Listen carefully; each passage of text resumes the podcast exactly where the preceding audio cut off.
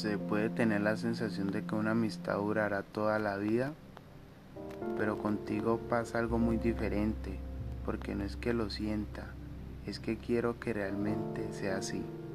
Yo creo que la distancia fue mi mejor aliado para descubrir que eres uno de mis lugares favoritos, porque en ti encuentro una amiga de verdad y porque la vida se hace más pasajera cuando logras estar al lado de personas como tú.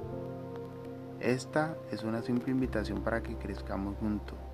Quiero que seas una prioridad para mi vida, porque ha sido muy importante en este tiempo y presiento que lo serás en un futuro.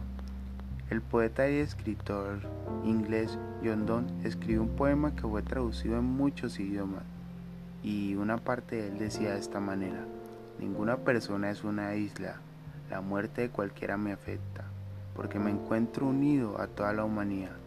Por eso, nunca preguntes por quién doblan las campanas, doblan por ti. Esto lo digo porque en un pueblo del cual no recuerdo precisamente el nombre, doblaban o para ser más específicos, hacían sonar sus campanas para anunciar la muerte de alguien.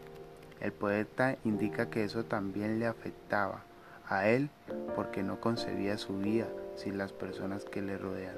Jenny, yo no soy una isla gracias a ti y me encuentro unido a tu propósito de día, porque eh, tu dolor me afecta y tus alegrías generan la mía.